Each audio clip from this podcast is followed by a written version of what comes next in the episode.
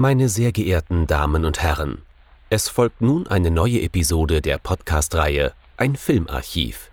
Knut Brockmann und Jochen Ecke unterhalten sich über ältere und interessante Filme für ihre Blu-ray-Sammlung. Wir wünschen gute Unterhaltung.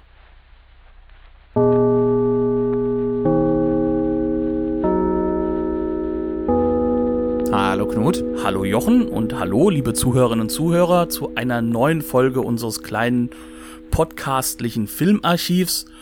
Und um es mit den Worten des großen Regisseurs Enzo Castellari auszudrücken, wie er es am Set von Keoma sagte, Let's do Paw. Worüber reden wir? Wir reden über Bring mir den Kopf von Alfredo Garcia aus dem Jahr 1974. Das ist äh, Peckinpahs erklärter eigener Lieblingsfilm. Und äh, nach mehrmaliger Sichtung kann man auch ohne jeden Zweifel sagen, mit Sicherheit sein schwärzester. Aber auch einer der Filme, über die sich's am meisten lohnt zu reden, was wir jetzt tun werden.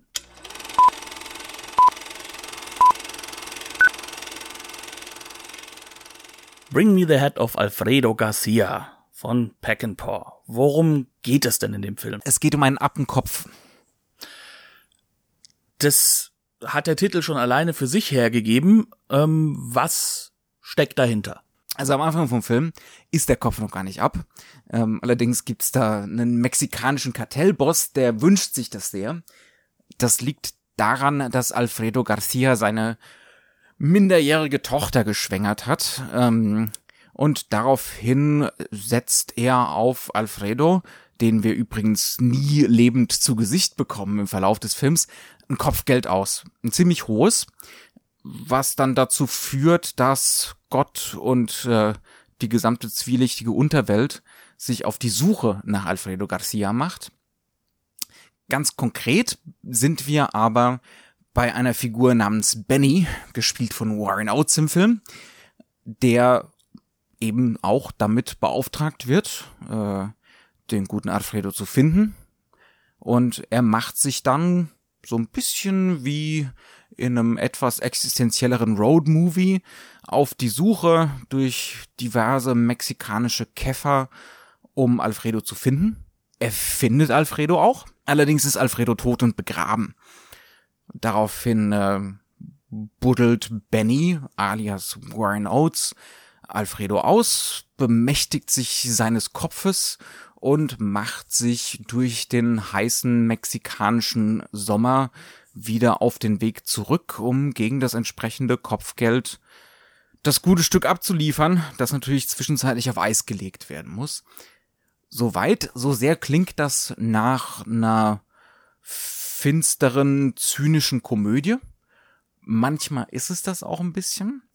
Aber über weite Strecken ist der Film weitaus düsterer als das, oder? Der Film ist zutiefst verstörend, kann man sagen, an vielen Punkten und existenzialistisch. Ähm, das ist beim Regisseur, wie wir ganz am Anfang gesagt haben, ja eigentlich nichts Neues. Sam Peckinpah ist nicht gerade für seine fidel fröhliche Ader bekannt, sondern ist ein Regisseur, der in all seinen Filmen mit Brüchen, mit kaputten Männerfiguren arbeitet, mit äh, dem Verlust der Männlichkeit, sage ich mal, in der Gesellschaft auch irgendwo und ähm, der auch nicht umsonst als einer der Väter des modernen, der modernen Gewaltdarstellung gilt, ähm, weil seine Filme von Gewalt handeln und zwar meistens auch gegen sich selbst.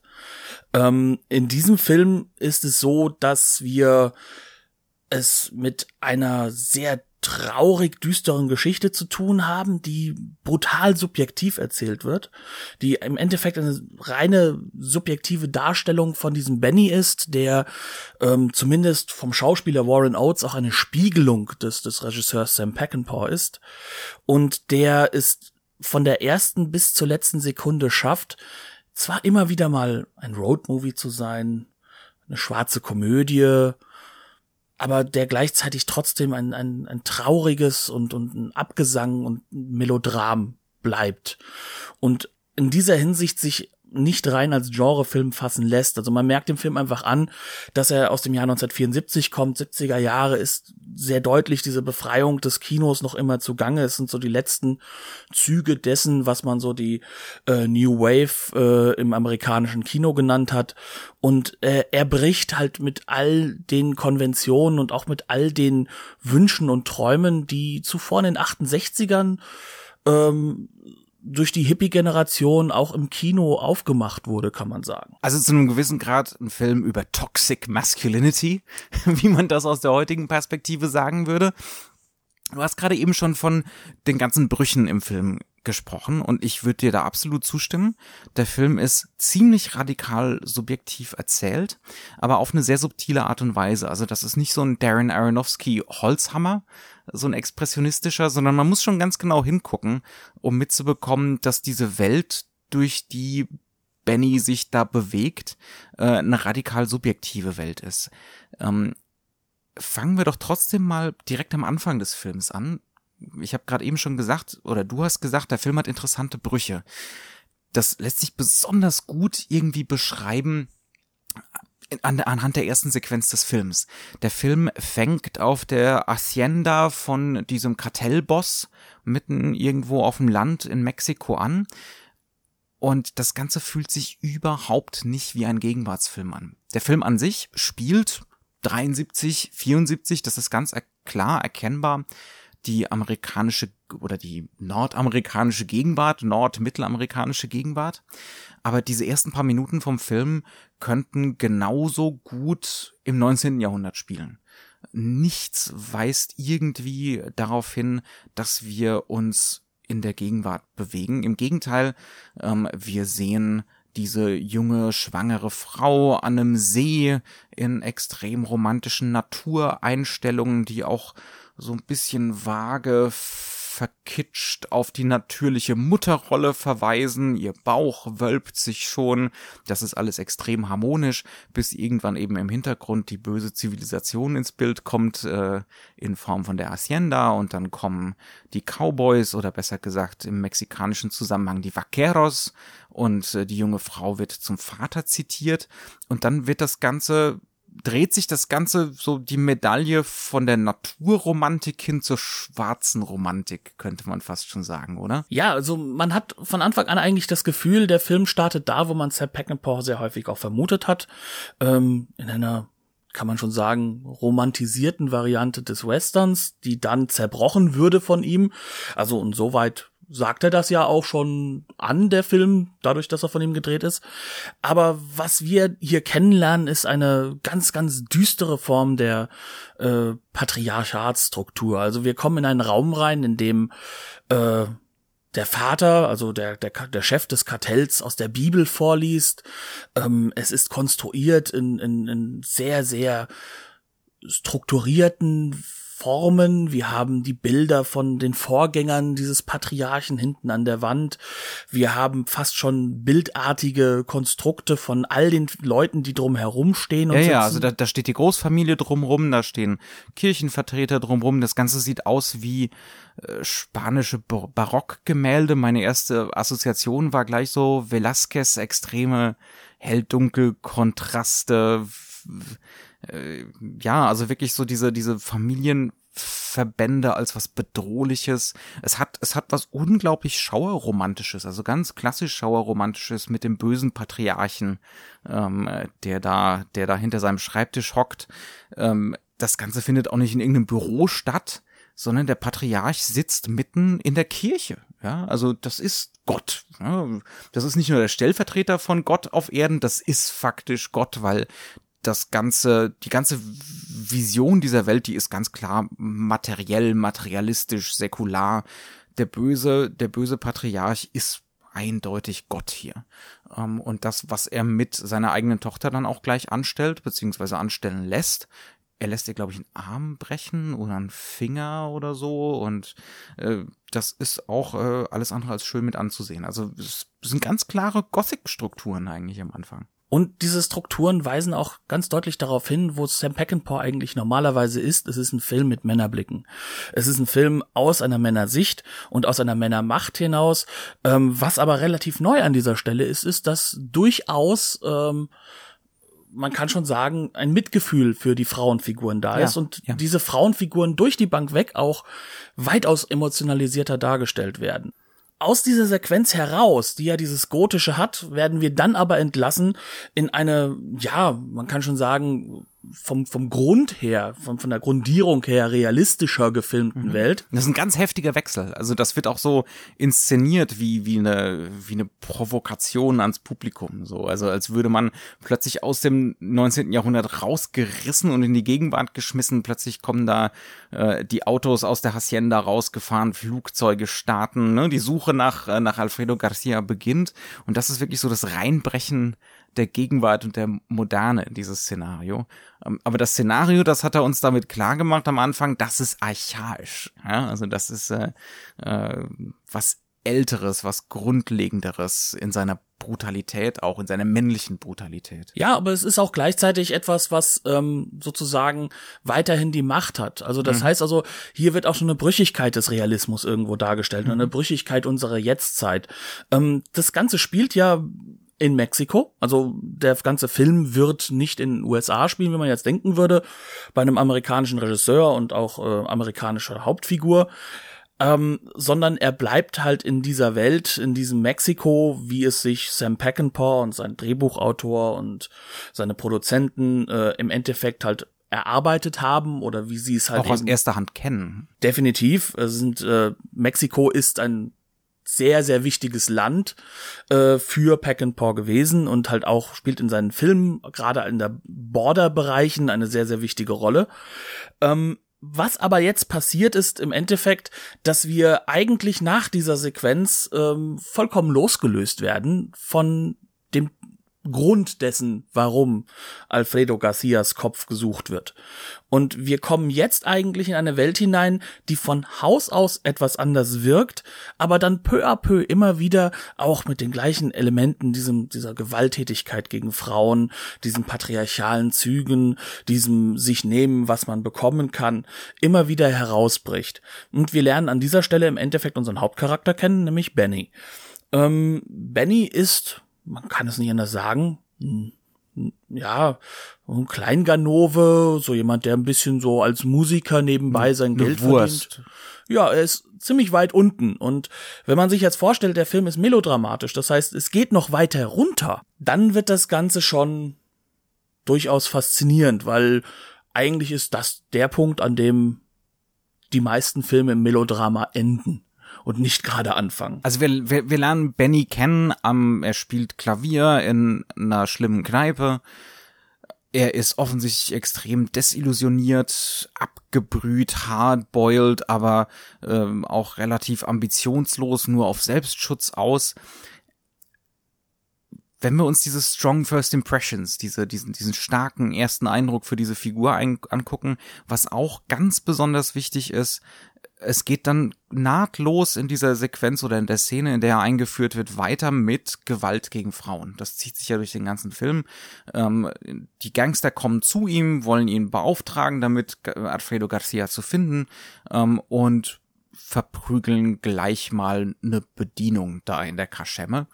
Und das Signifikante ist, das schert keinen und das schert vor allem nicht Benny. Und das ist eine ganz, ganz wichtige Angelegenheit für die Figur. Von Anfang an wird Warren Oates, wird diese Benny-Figur eingeführt als eine, die eigentlich das, was um sie herum stattfindet, was da noch für Menschen unterwegs sind, was da an Realität ist, überhaupt nicht wahrnimmt. Das ist dem vollkommen egal.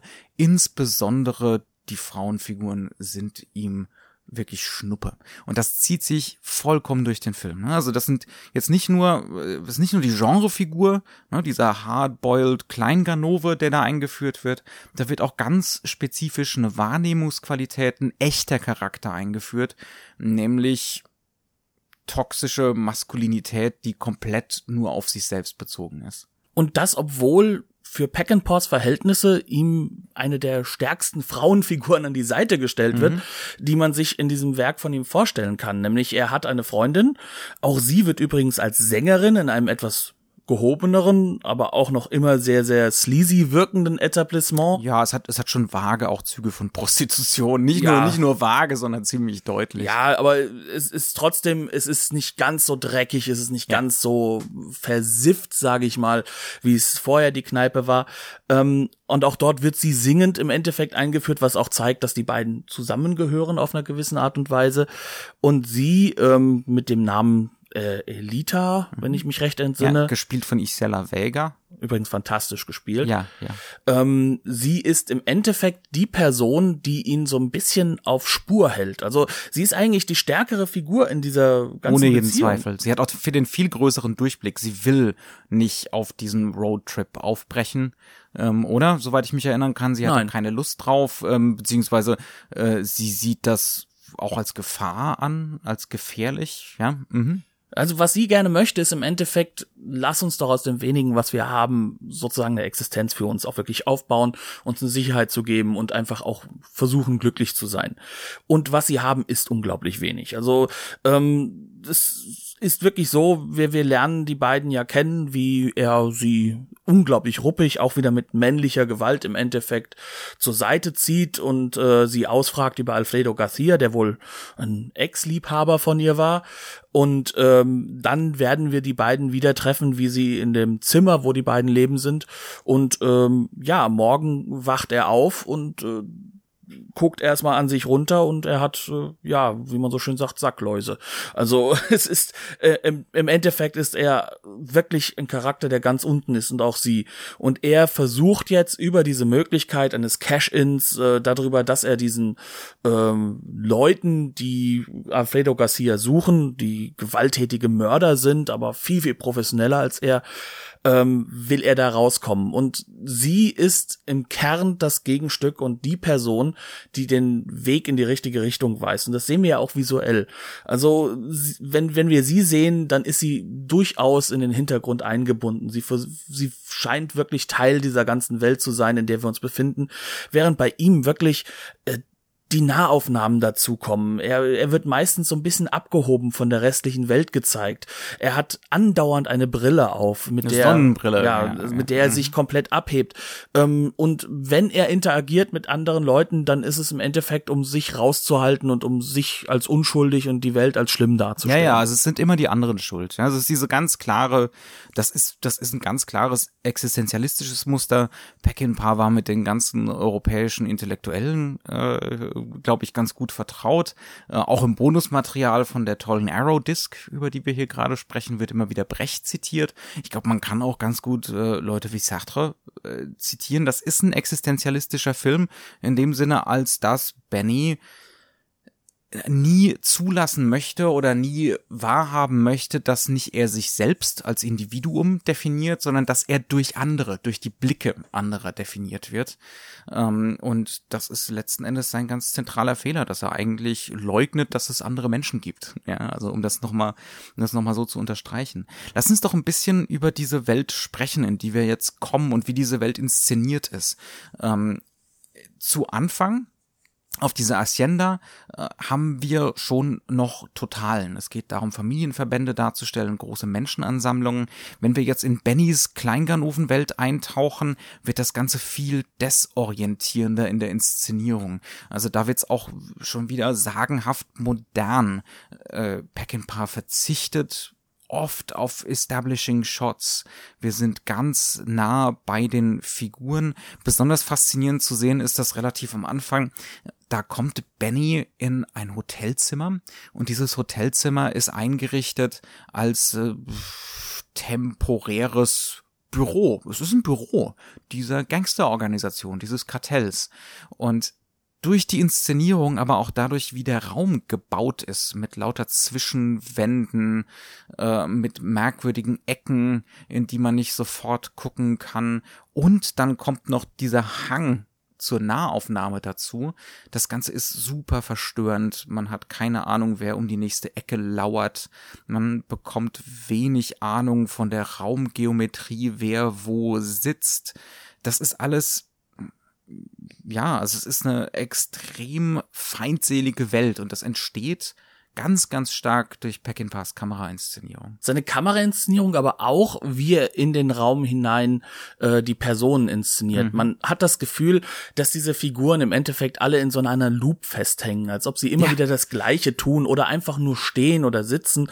Also das, das hat etwas von, von so ein bisschen was, würde man heutzutage sagen, von so einem Videospiel, in dem immer wieder das Gleiche mit den Figuren passiert, die im Hintergrund stehen. Mhm.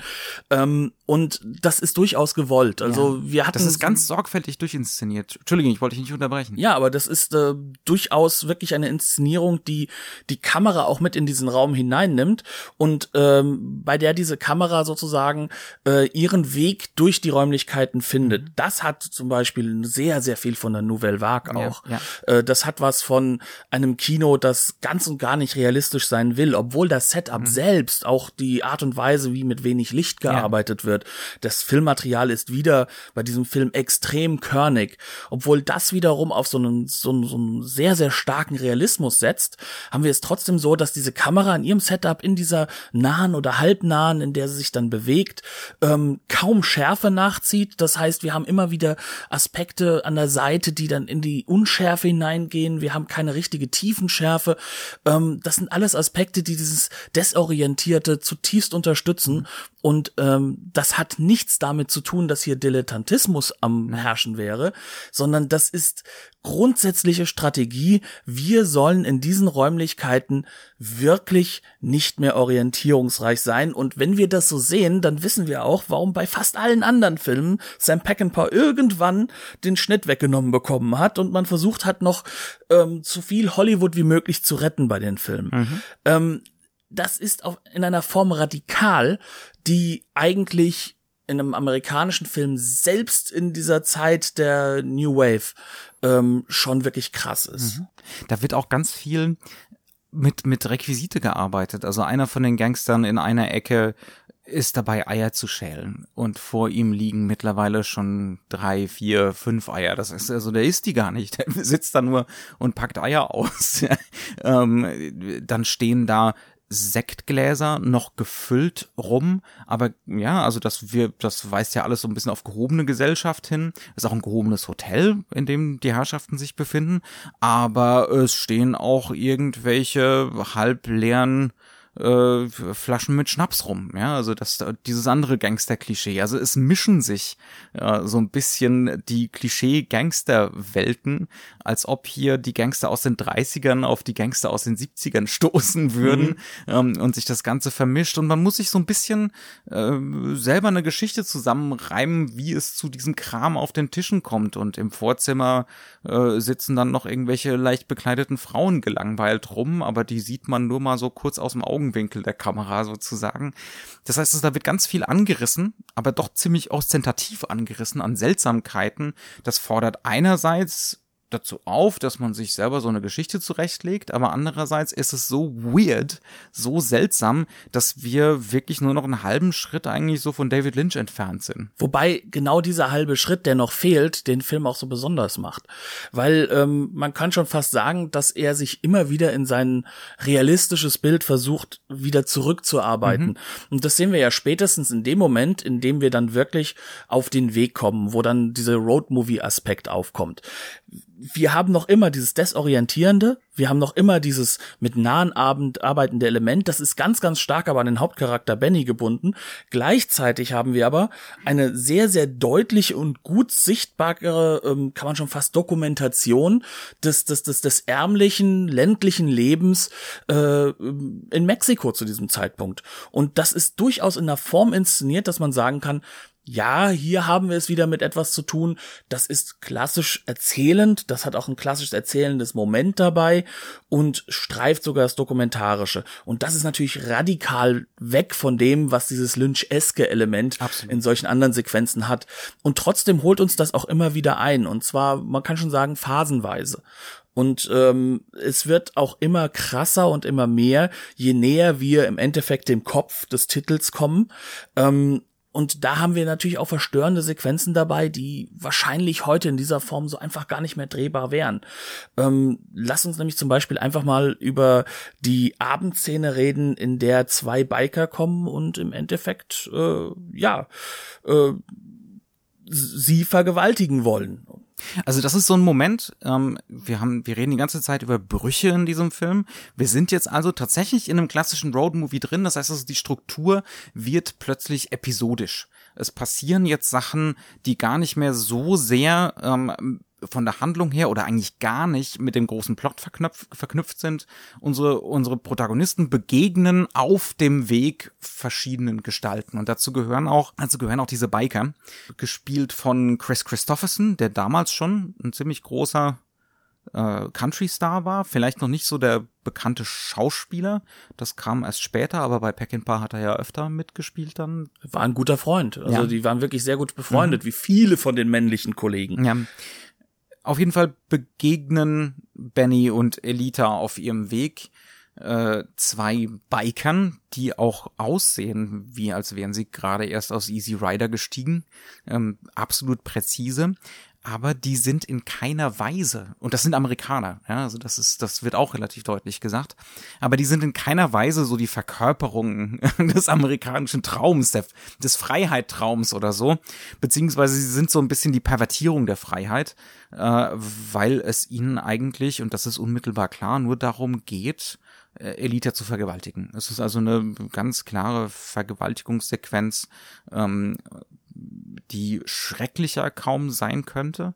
Also das ist keine Exploitation-Sequenz, sondern Peckinpah inszeniert das wirklich als traumatische, äh, schlimme Sequenz für beide Figuren. Und er inszeniert es in einer Form, in der man sagen kann, dass wir durchaus die ganze Zeit das Gefühl haben, wir müssten da jetzt rein und müssten rettend mit reingehen, während die Frauenfigur im Endeffekt, also äh, die Elita, hingeht und eben nicht versucht, irgendwo hier eine Gewaltlösung zu finden, sondern sagt, okay, ich lasse das über mich ergehen. Was wiederum sehr, sehr stark wieder auf dieses Frauenbild eingeht, ähm, das in diesem Film drin ist, was, wie gesagt, für für Peckinpah fast schon erstaunlich ist, weil auch wenn Frauen hier schlecht behandelt werden und man muss dazu sagen, Sam Peckinpah hat gerade auch seine Schauspielerin am Set teilweise katastrophal schlimm behandelt. Also er ist dessen mit Sicherheit auch äh, äh, sich bewusst gewesen, gerade weil dieser Film ja auch ähm, autobiografische Züge in der Figur von Benny drin hat.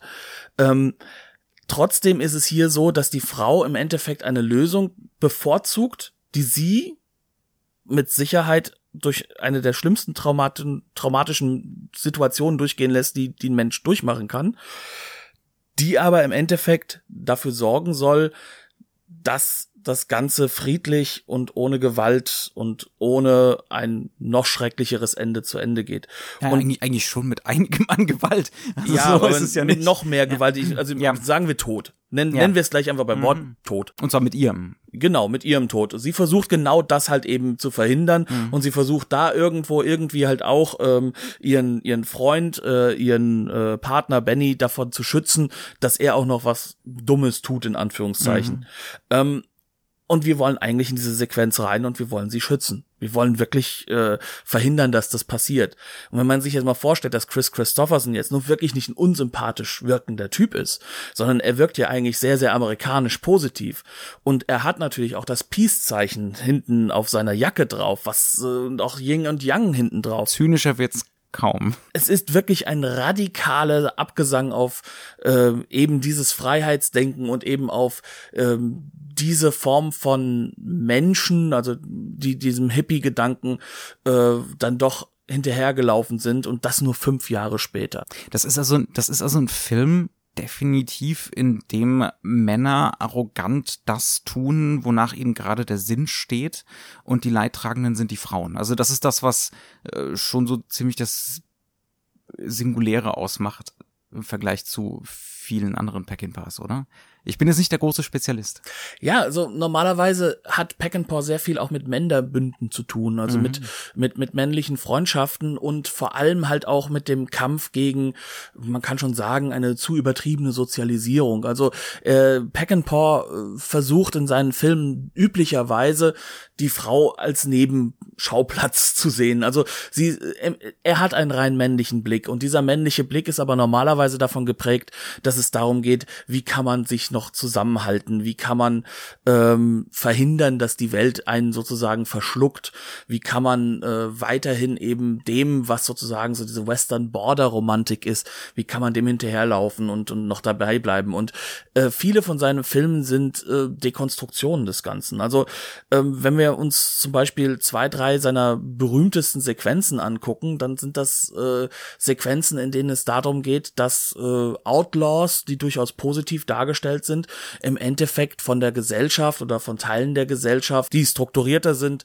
im Kern ermordet werden, umgebracht werden. Und ähm, in dieser Hinsicht passt das mit dem Abgesang, aber ähm, die Integrierung dessen, dass das hier eine Frauenfigur ist, die ganz deutlich Teil auch der Psyche des Hauptcharakters ist. Also wir haben es hier wirklich mit einem Psychogramm zu tun.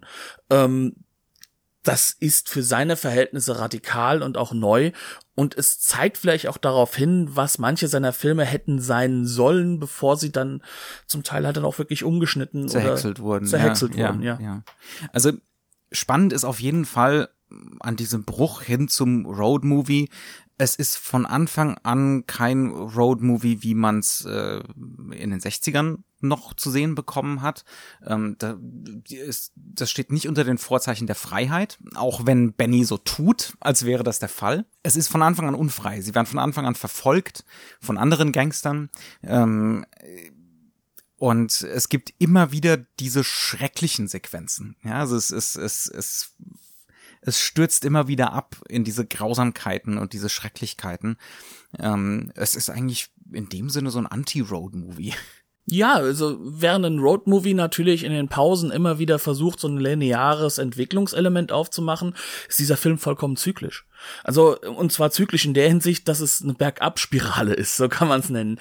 Ähm, und dass ein Roadmovie ja eigentlich ein Film ist, wo es darum geht, dass man zu sich selbst findet, verliert hier der Hauptcharakter das selbst. Also ähm, ohne zu viel zu vorwegzugreifen, es ist wirklich so, dass ab der Stelle, ab der wir Garcias Grab finden und er ist tot, er ist schon gestorben, also wir werden hier nicht eine Das, das ist kein schlimmer kriegen. Spoiler, das erfahren wir innerhalb der ersten fünf Minuten. Also genau, also zumindest als Gerücht. Genau, also es geht ja darum, hoffentlich ist er schon tot und ich muss hier niemanden ermorden, aber ich kann trotzdem ein Cash-In machen. Ab dem Moment, wo sozusagen dann der Kopf eine Rolle spielt und er wird ein Charakter, also er wird ein Charakter, der als Projektionsfläche implementiert ist. Es ist sozusagen der Blick des Außen auf, auf den Hauptcharakter. In dem Moment bricht der Film vollkommen ins Psychotische.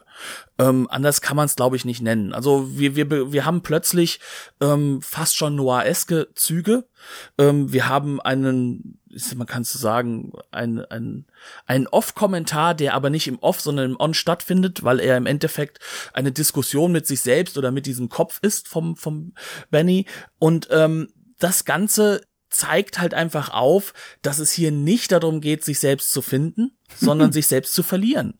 Und das ist natürlich der totale Bruch. Oder vielleicht, oder vielleicht einfach tatsächlich festzustellen, dass man sich nie hatte. Ja. Also es ist, äh, mir kam das schon so vor, als ob dieser Figur von Warren Oates, als ob Benny vorgeführt wird, konstant, wie defizitär sein Denken ist, wie, wie problematisch seine Haltung ist. Und in dem Moment, du hast das, du hast es schon erwähnt, dieses Dokumentarische an diesem Roadtrip, da wird das Ganze auch funktional. Ähm, also es geht nicht nur darum, irgendwie dokumentarisch abzubilden, wie es in irgendwelchen mexikanischen Käffern zu der Zeit aussah, es geht auch darum zu zeigen, dass Benny diese Lebenswelt scheißegal ist. Also wir, wir bekommen Momente, äh, da sehen wir erstmal nur das nur ein Dorf. Wir sehen, wie Leute in irgendwelchen Ruinen rumsetzen, wie sie in irgendwelchen Erdgruben rumbuddeln. Die Ärmlichkeit an sich kriegen wir eigentlich so zu, zu Gesicht. Und dann kommt Benny mit seinem Auto und mit seinem schon deutlich verwesten Schädel in irgendeinem Jutebeutel an. Und wir gehen sofort von den Totalen in die Nahaufnahmen. Alles, was vorher noch irgendwie gut tiefenscharf sichtbar war an Lebensrealität, findet jetzt nur noch an den Rändern der Kadrage statt. Es ist alles wurscht in dieser extrem verengten männlichen Perspektive. In vor allem dieser männlichen Krise kann man ja auch sagen. Also ähm, das ist ja auch so eine Sache, wenn du das sagst, er bekommt das ja vorgeführt. Wir haben ja funktionable Geschichten im Endeffekt. Das heißt also dieses dreckige Bild, dieses fast dokumentarische Bild, was natürlich zu einem Film gehört, der im Kern eigentlich extrem ästhetisiert ist. Also der wahnsinnig künstlich ist, auch wenn er das vom Bild manchmal, so wenn man das Bild jetzt außerhalb des Kontexts sehen würde, nicht sehen würde oder nicht sehen wollte. Ähm, so ist es doch so, dass an diesen Stellen irgendwo klar wird, dass ein Außen nur dafür da ist, um klarzumachen, dass wir hier ein dysfunktionales Innen haben. Ja, und das, das hämmert uns der Film an allen Ecken und Enden rein. Ähm, jetzt nicht, jetzt nicht auf unsubtile Art und Weise, im Gegenteil, diese Subjektivität eigentlich fast des ganzen Films wird einem erst so nach und nach klar. Beim zweiten Mal sehen, stellt man dann fest, es war eigentlich die ganze Zeit schon da. Aber es sind immer wieder solche Geschichten wie Benny buddelt die Leiche von Alfredo Garcia aus, Elita hat Skrupel und äh, er meint, nobody's gonna miss him anyhow. Den vermisst doch sowieso keiner. Minuten vorher haben wir Alfredos Familie am Grab gesehen. Ja, also der Film macht uns überaus deutlich, wo und wann sich Benny selbst belügt und das ist praktisch konstant der Fall.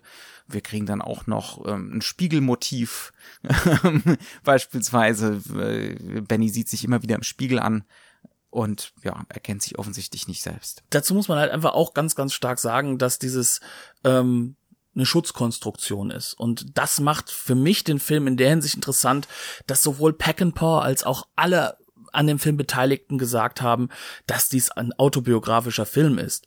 Ähm, wenn die Figur des Benny Sam Peckinpah ist, und man muss dazu sagen, Peckinpah war schwerer Alkoholiker, hatte immer wieder Drogenprobleme, war ein zerbrochener Mensch, also er war wirklich äh, äh, immer wieder teilweise in einem paranoiden, teilweise in einem realistischen Kampf gegen Studiobosse, gegen Produzenten, gegen die komplette Welt hat man das Gefühl, hat versucht seine Visionen durchzudrücken und bis auf diesen Film behauptet er jedenfalls selbst es nie geschafft. Ähm, seine Filme später danach äh, werden noch unglaublich stärker diese Probleme halt auch im Filmmaterial zeigen. Sprich, man wird immer mehr sehen, wie, wie, wie sehr auch der Charakter des, des, des Regisseurs so ein bisschen seinen Fokus verliert. Ähm, aber was hier halt wirklich der Fall ist, wenn das eine autobiografisch geprägte Figur ist, ist das eines der mutigsten Selbstzeugnisse, die man im Kino gesehen hat. Und für mich macht das den Film durchaus phänomenal. Obwohl er wirklich nicht schön anzugucken ist. Es ist kein Film, den man sich anguckt und danach geht man fröhlich aus dem Kino heraus und trinkt noch den einen oder anderen Drink.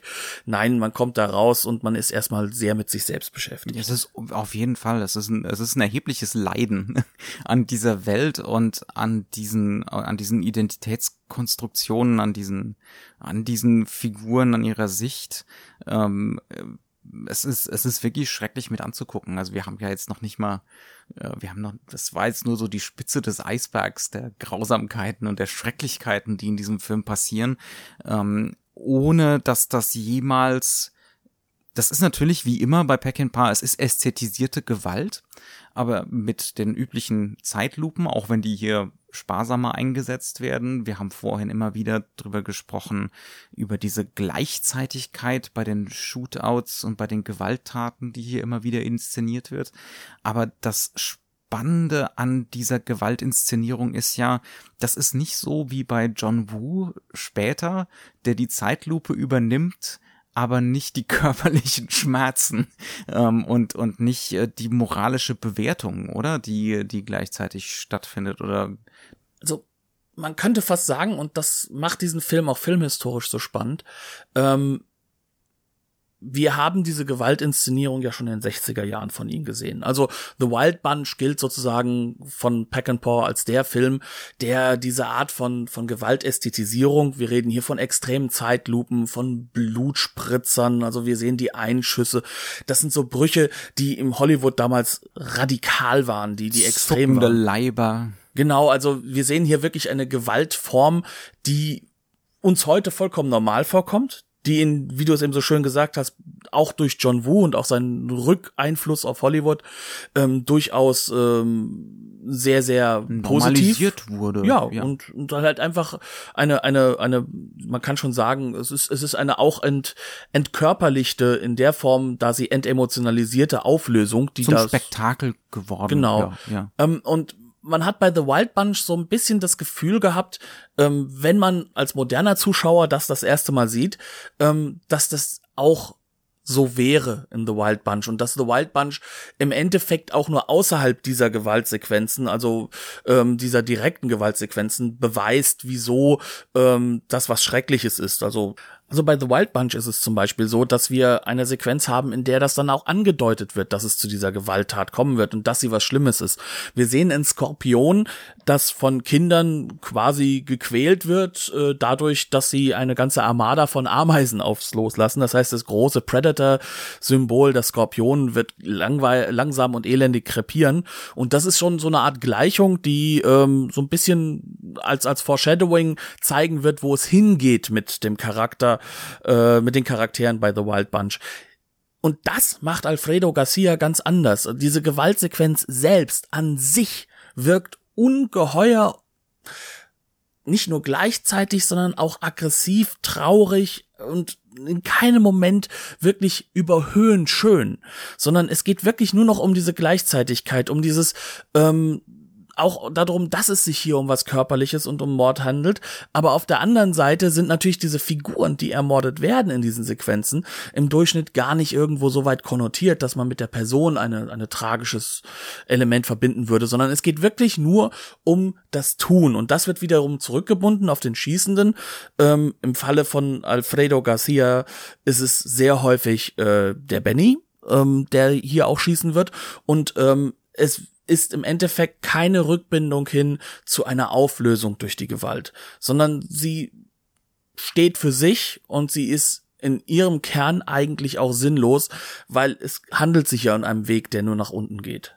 Gut, man könnte natürlich sagen, ähm, ganz im Sinne, ganz im Sinne der Gothic Novel, wir kommen am Ende, äh, wir kommen am Ende tatsächlich wieder in das Gothic-Genre zurück. Es muss, es muss einen Patriarchenwechsel geben. Der böse alte Patriarch, das ist jetzt auch kein schlimmer Spoiler.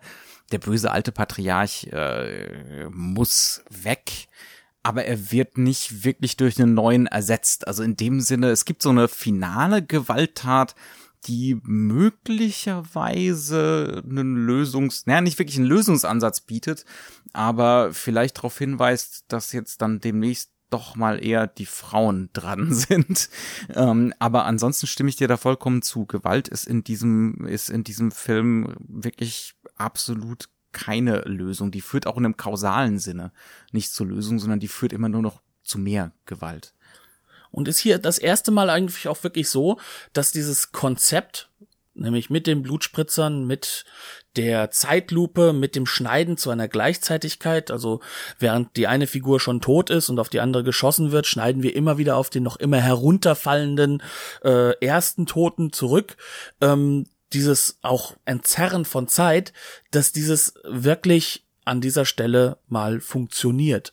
Und das ist etwas, was man bei Peckinpah nicht immer sagen konnte aus moderner Sicht. Wie gesagt, ich rede jetzt hier aus einer Sicht von jemandem, der im Endeffekt die Pervertierung des Konzepts von Peckinpah, äh, Gewalt so darzustellen, als erstes wahrgenommen hat und mit dieser aufgewachsen ist, ist und an das Zwangsläufig sozialisiert bei uns beiden der Fall. So, Ja. ja. Mhm. da sind wir einfach dann doch mal ausnahmsweise wirklich viel zu jung für.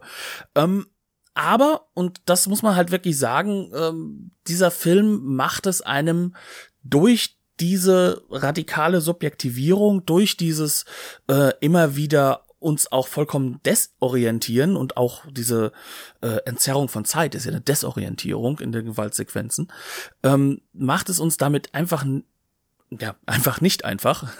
ähm, es macht es uns wirklich nicht einfach, ähm, in diesem Film eine klare, kohärente Struktur oder Message am Ende aufzunehmen, die einfach mit nach Hause zu nehmen wäre, sondern es ist im Endeffekt wirklich ein Werk der reinen Dekonstruktion und das hört nicht damit auf mit der Männlichkeit, sondern ähm, es hört eigentlich, äh, es, es fängt ja schon damit an, dass das Patriarchentum durch die Kirche geprägt ist. Die Kirche wird oder Religion an sich wird, vollkommen pervertiert. Das ist ein zutiefst dysfunktionales System auch dort und das wenn, wenn am Anfang der, der Tochter, die alle Knochen gebrochen werden, stehen die Nonnen einfach ausdruckslos nebendran.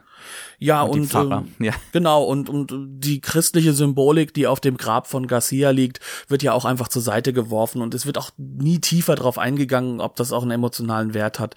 Also Christlichkeit ist was rein Abstraktes für die, für die Figuren und es wird auch dekonstruiert, wie halt einfach auch jeder andere halt. Im Endeffekt verliert der Mensch und damit meine ich Mann und Frau im Kern, ähm, in diesem Film vollkommen seinen seinen Fokus, seine Ruhe, sein sein sein Ich kann man sagen. Und im Falle von äh, Benny selbst ist dieses Ich ja auch nie da gewesen, sondern es war immer eine reine Konstruktion, um sich dessen nicht gewahr zu sein. Es war reine Abgrenzung. Ist. Es war wirklich reine Abgrenzung, das kann man so sagen. Und der Film handelt davon, wie diese Barrieren fallen. Genau. Ähm, damit würde ich sagen, haben wir es doch eigentlich gut geklammert gekriegt. Ganz gut durchexerziert, glaube ich auch. Ja, ja. genau. Mhm.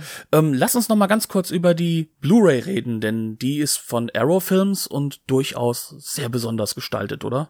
Auf jeden Fall. Die Edition von Arrow Video ist wie wie immer äh, eine mustergültige, äh, wunderschön aufgemacht mit äh, mehreren, doch teilweise sehr langen Dokumentationen, ähm, auch über Peckinpah ganz allgemein. Es sind mehrere Audiokommentare drauf von Peckinpah Spezialisten, teilweise von unterschiedlicher Qualität der Interpretation, wobei wir uns dann natürlich nicht ausnehmen wollen. Also möglicherweise ist unser eigener Interpretationsansatz ja auch nicht von allererster Kajüte. Das muss jeder für sich selbst entscheiden. Es gibt auch eine sehr schöne deutsche Fassung des Films, die ist im letzten Jahr bei Koch Media erschienen, auch äh, mit Prima, mit einem Prima Master äh, und äh, ausgiebig mit äh, Extras versehen. Ich würde sagen, beide Editionen sind gleichermaßen empfehlenswert. Das kann man so festhalten und für beide Editionen gilt auch, dass man nochmal sagen muss, dieser Film ist extrem grobkörnig. Wer direkt vor seinem Fernseher ist, der hat wirklich das Gefühl, hier werden die ganzen Ameisen auf dem Bild. Das ist kein Masterfehler. Auch in diesem Film ist es so, das liegt daran, dass hier mit wenig äh, falschem Kameralicht, also mit wenig nicht natürlichem Licht gearbeitet wurde und die Kamera dadurch natürlich einen ganz anderen Bewegungsspielraum bekommen sollte, um uns eben diese Verfremdungseffekte auch perfekt wiedergeben zu können. Mhm. Und um und um diese ganzen Location Shoots einigermaßen budgetfreundlich gestalten zu können. Also das muss man sich einfach äh, vor Augen halten, wenn man ein Bild haben möchte, das weniger grobkörnig ist, mehr High-Key, muss man wesentlich mehr an Beleuchtung mitschleppen. Ja, also da muss man äh, Filmmaterial verwenden, das weniger lichtempfindlich ist und das, äh, das erfordert schlicht und ergreifend wesentlich mehr an künstlichem Licht. Das hätte dazu geführt, dass der Film mehr gekostet hätte und das ist ein kleiner persönlicher Film. Es hätte aber auch gleichzeitig dafür gesorgt, dass der Film wesentlich mehr nach Hollywood ausgesehen hätte. Beides Sachen, die mit Sicherheit nicht in Sam Peckinpahs Interesse waren. Das kann man so festhalten. Und deswegen würde ich sagen, sind wir auch schon an einer Stelle, wo wir sozusagen in das Dankeschön und Tschüss abbiegen. Aber erst wollen wir noch mal ganz kurz hinweisen, wir freuen uns natürlich über jede Form von Feedback. Ähm, Gerade weil wir hier heute dann doch ins tief interpretatorische gegangen sind. Ähm, wir würden uns natürlich sehr freuen, wenn es Leute gibt, die sagen, haha, aber so war es nicht. Und zwar ist es richtig, wenn wir das mal so sehen und wir ein bisschen diskutieren können. Auf der anderen Seite würden wir uns natürlich auch wieder freuen, wenn ihr uns zum Beispiel bei iTunes eine tolle Bewertung oder auch eine nicht tolle Bewertung hinterlasst. Jede Form von Bewertung hilft uns, dass wir vielleicht weitere Hörer dazu gewinnen können. Und mit diesen Worten sagen wir herzlichen Dank, dass ihr euch das durchaus lange äh, Konstrukt an Selbstfindung von uns angehört habt und von Sam Peckinpah. Ähm, wir bedanken uns bis zur nächsten Woche, hoffen, dass ihr uns gewogen bleibt und wieder reinhören werdet und so sag ich Tschüss. Bis zum nächsten Mal.